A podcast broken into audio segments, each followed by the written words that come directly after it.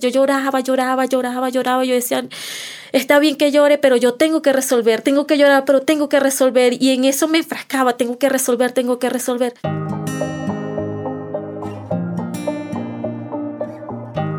Moverse es libertad, transformación, estar viva, vivo.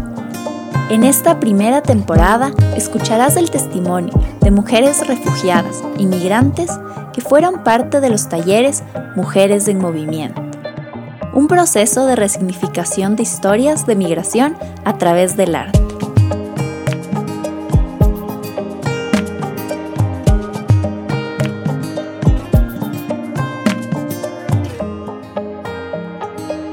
Esto es Historias de Mujeres en Movimiento Podcast. Te damos la bienvenida. Bueno, mi nombre es Jennifer González, yo tengo 36 años. Tengo dos hijas, soy licenciada en educación. Eh, debido a la situación económica, social y de seguridad en nuestro país, yo decidí emigrar un 6 de julio del 2019 ese 6 de julio yo me voy a Colombia, entonces llega una hermana de Colombia y yo le, le hago la propuesta a ella y le digo, no, yo, yo necesito irme porque yo estoy pasando una situación muy difícil acá.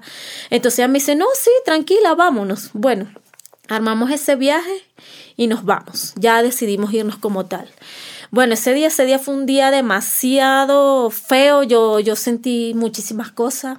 Más sin embargo, con, con, la esperanza y la fe impuesta de que, de que nos íbamos por, por una razón muy importante, que era la alimentación y la seguridad, la educación de nuestros hijos. Entonces, bueno, nada, tomamos el bus. Llegó a una casa muy bonita, un ambiente muy lindo. Resulta ser que el siguiente día que llegamos cortan la luz. Y entonces yo empiezo a preocuparme porque nos cortan la luz y somos tantos. Como a los tres días escucho detrás de la puerta que mi hermana le está diciendo a su esposo que, este, que se quedaron sin trabajo y que ya viene el pago del arriendo. Eso para mí fue como un balde de agua fría porque yo dije, o sea, ¿yo qué estoy haciendo? Yo salí de mi país en busca de unas mejoras y resulta ser que, que ellos no estaban en condiciones de, de recibirnos, ellos no estaban en condiciones de, de llevar a, tantas personas para allá a surgir. Entonces yo empiezo a preocuparme más y más y más porque yo digo tantas personas, tantos que éramos para comer, entonces tantas necesidades, salí a buscar trabajo, resulta ser que estábamos en una zona netamente agrícola. Eh, sin embargo, yo voy y digo, no, no importa, si yo tengo que hacer un trabajo de hombre, yo lo hago. Resulta que no, que no, no, no recibimos mujeres, entonces salgo a un restaurante, no estamos completos, salgo a otro restaurante, no estamos completos, y veo que la situación se está agudizando, que ya se está acabando la comida, que ya hay que pagar el agua, la luz, entonces yo digo, no, yo no, no, no, no hice bien las cosas. Este, debí informarme bien, me faltaron muchísimas cosas por hacer y entonces nada, me regreso. Me regreso a Venezuela con muy poco dinero, me quedo sin dinero en medio del camino. Llegué hasta donde yo vivo, a Dios gracias, y bueno, Obviamente eh, me sentía mucho más débil, mucho más vulnerable porque tomé una decisión y no fue una buena decisión, no, no tomé las precauciones necesarias, yo me dejé llevar por la desesperación, por la necesidad y entonces no debió ser así. Bueno, sigo, amanezco en mi casa, obviamente las necesidades más fuertes. Este, un día por fin me llama el papá de mis hijas y me dice este que cómo estamos y yo le digo estamos muy mal, estamos demasiado mal, eh, las niñas y yo estamos pasando demasiado trabajo. Entonces él me dice, "No, te vas a tener que venir para Ecuador." Yo en ese momento yo digo, "Uy, pero él él nos dejó a nosotros, nos dejó, nos abandonó." Yo dije, "No." No acepté. Entonces como a los cuatro días veo en la televisión que dicen que van a cerrar las fronteras con Ecuador. Y entonces le digo, lo llamo, le digo, no, sí, está bien, sí me voy a ir para Ecuador. Nos vamos a ir porque, porque yo necesitaba salir de esa situación. Y aunque ya yo había fracasado una vez, pero yo sabía que tenía que seguirlo intentando porque yo, yo sé y desde muy pequeña a mí me ha tocado luchar y luchar y luchar y yo sé que, que caerse no es suficiente, que hay que levantarse. Entonces nos vinimos a Ecuador. Nos vinimos en transporte, nos vinimos en un bus, en transporte terrestre. Este, yo no sabía de los cambios de, de los cambios de la moneda. Eh, el papá de las niñas me manda el dinero. Resulta ser que él no me manda dos pasajes, sino me manda un solo pasaje. Bueno, nos vinimos en un bus. Vine con las dos niñas, cargándolas, las dos niñas en un solo asiento. Perdón, estuvimos las tres siempre, siempre las tres en un solo asiento. No nos alcanzó el dinero, nos quedamos sin comida, nos quedamos sin agua. Este, pasamos por un momento bastante difícil, muy, muy, muy difícil.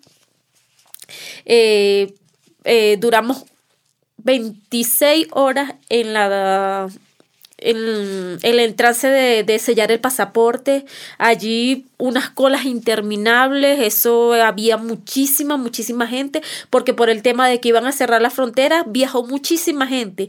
Y entonces ni siquiera había este, la salvedad de que hay niños, de que es un, un adulto mayor, que es un discapacitado, porque en realidad la mayoría de las personas que estaban viajando eran niños, adultos y mujeres embarazadas. No había la posibilidad de que no, que yo cargo niños y me pasen de primera. Realmente no había la posibilidad. Pasamos 26 horas allí para poder sellar el pasaporte y seguimos.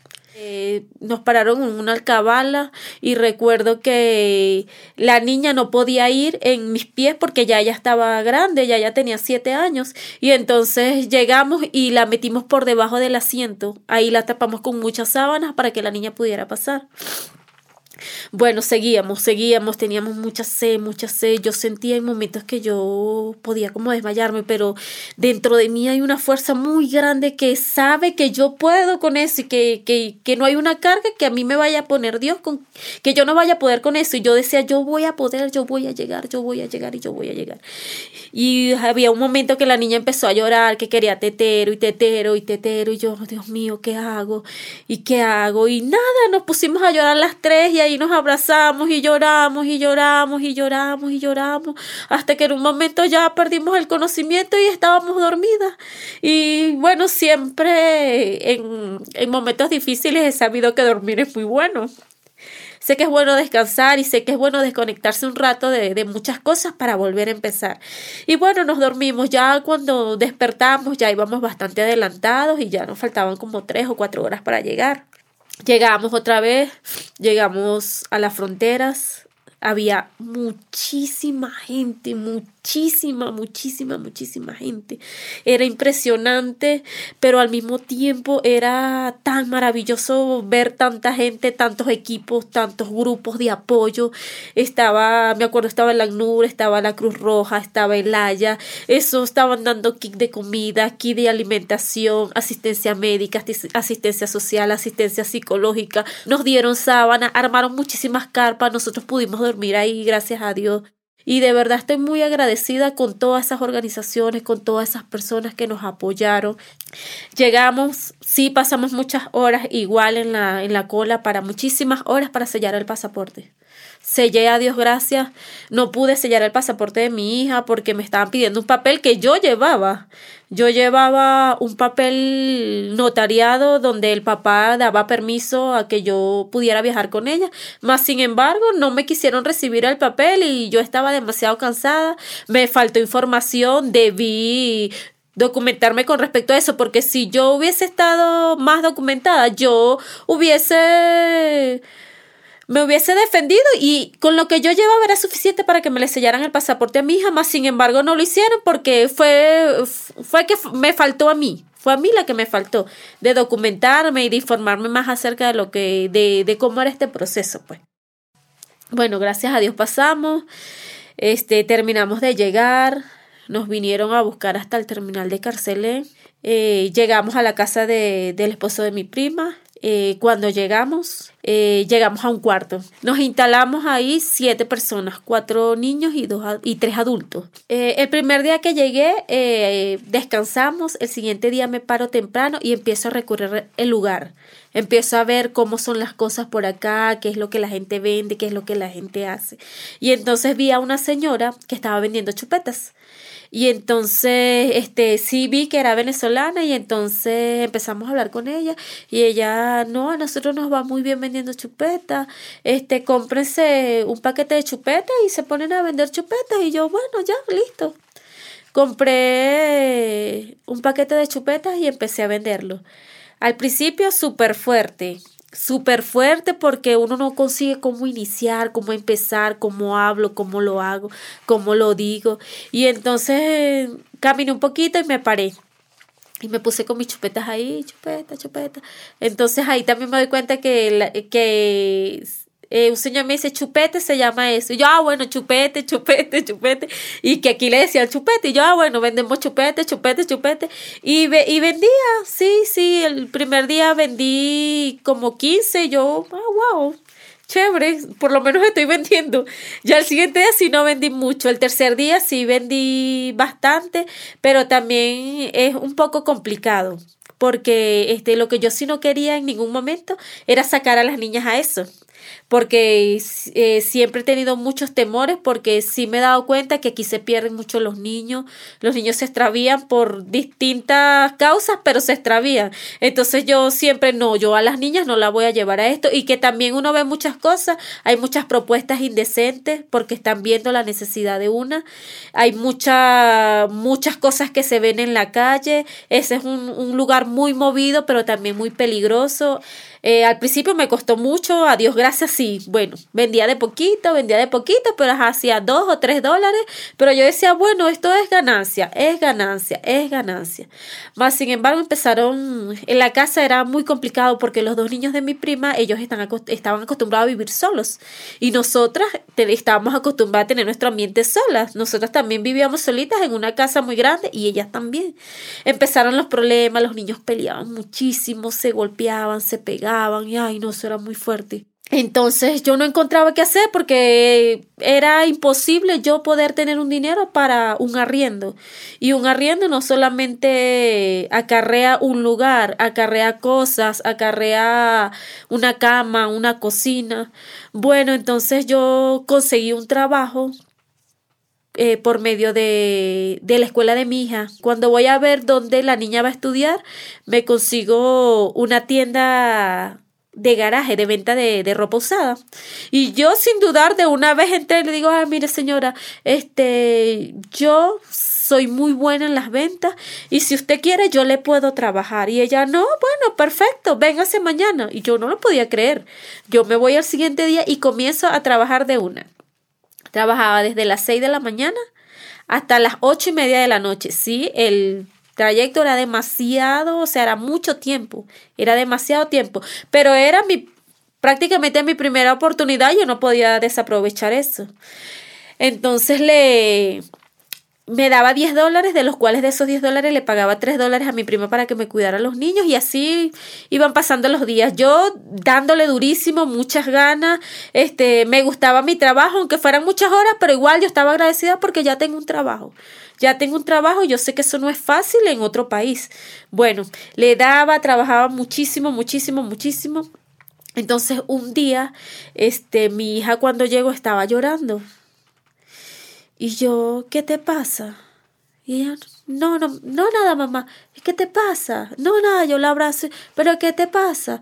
Y la niña empieza a llorar y a llorar y a llorar. Y, ¿pero qué te pasa, hija? Y yo también a llorar porque yo no encontraba qué hacer, qué está pasando. Y esa niña lloraba, lloraba. Y yo la abrazaba fuerte. Pero dime, mami, ¿qué te pasa? Nosotros somos hermanas, somos amigas, somos las mejores amigas. Tienes que decirme con quién más puedes solucionar un problema que no sea conmigo. Y en mi mente venían muchísimas cosas. Y ella me muestra las piernas, mamá, mira, la niña tenía todas las piernas moradas de que la otra niña con que vivíamos la golpeaba, le daba patadas, la, la, la amedrentaba demasiado. Y yo le dije, pero ¿por qué tú no me dijiste? No, mamá, es que a mí me da mucho sentimiento contigo, que yo te veo que tú trabajas tanto, que llegas tan cansada. Y yo, pero ¿cómo no me vas a decir? Y yo me sentía en ese momento la peor, porque, o sea, yo, esta, o sea, yo ¿Para qué uno trabaja y para qué uno quiere ganar dinero si no es para el bienestar de los hijos? O sea, yo estoy solucionando un problema, pero tengo un problema más grande y más grave que era el de mi hija. Mi hija estaba sufriendo violencia y yo no me estoy dando cuenta porque por mi trabajo, por, por el deseo de pagar el arriendo, de pagar la comida, de tener para, para los servicios, estoy descuidando lo más importante de mi vida, que era mi hija. Entonces en ese momento yo entro en un, no, ya, mañana nos mudamos, le digo yo así. Yo no sé cómo, pero ya, mañana nos mudamos y yo mañana no voy a trabajar. No trabajé, no trabajé el siguiente día. Empecé a buscar ayuda, empecé a hablar con personas, empecé a, a buscar por internet. Me consigo con una fundación que se llama Elayas. Llamo inmediatamente, me costó muchísimo para caerme la llamada, pero me cayó me atendieron y les explico mi situación, les digo que estoy pasando por una situación muy difícil, que yo apenas no tenía ni dos meses en este país, que yo ya había empezado a trabajar, pero que este por el mismo tema del trabajo, que estaba trabajando casi 14 horas diarias, no estaba pendiente de las niñas, que la niña está sufriendo violencia, que me ayude, por favor, que me ayuden, que me ayuden. Ellos inmediatamente me hicieron una cita para el siguiente día y de una vez me ayudaron con dinero para el arriendo, me dieron una tarjeta de alimentación y yo no, ese fue el alivio más grande de mi vida en ese momento. Yo dije, no, esto es demasiado, no, esto es demasiado maravilloso. Y nada, yo de una vez me mudé, busqué mi arriendo, empezaron a fluir nuevas energías porque ya nosotros vivíamos aparte, ya nosotros tenemos un estilo de vida diferente al de ellos y entonces ya nosotros automáticamente empezó a renacer la paz nuevamente en mi hogar. Mis hijas y yo estábamos en un ambiente tranquilo, en un ambiente sano y entonces eh, ya empezaron a fluir las cosas, pues yo no seguí en ese trabajo, pero empecé a hacer otras cosas. Historias de Mujeres en Movimiento nace para visibilizar la resiliencia y fortaleza de mujeres en situación de movilidad humana. El movimiento es un derecho universal. Este es un podcast presentado por Fundación Las Reinas Pepiadas, gracias al apoyo de la Organización Internacional para las Migraciones, OIM, y The State PRM.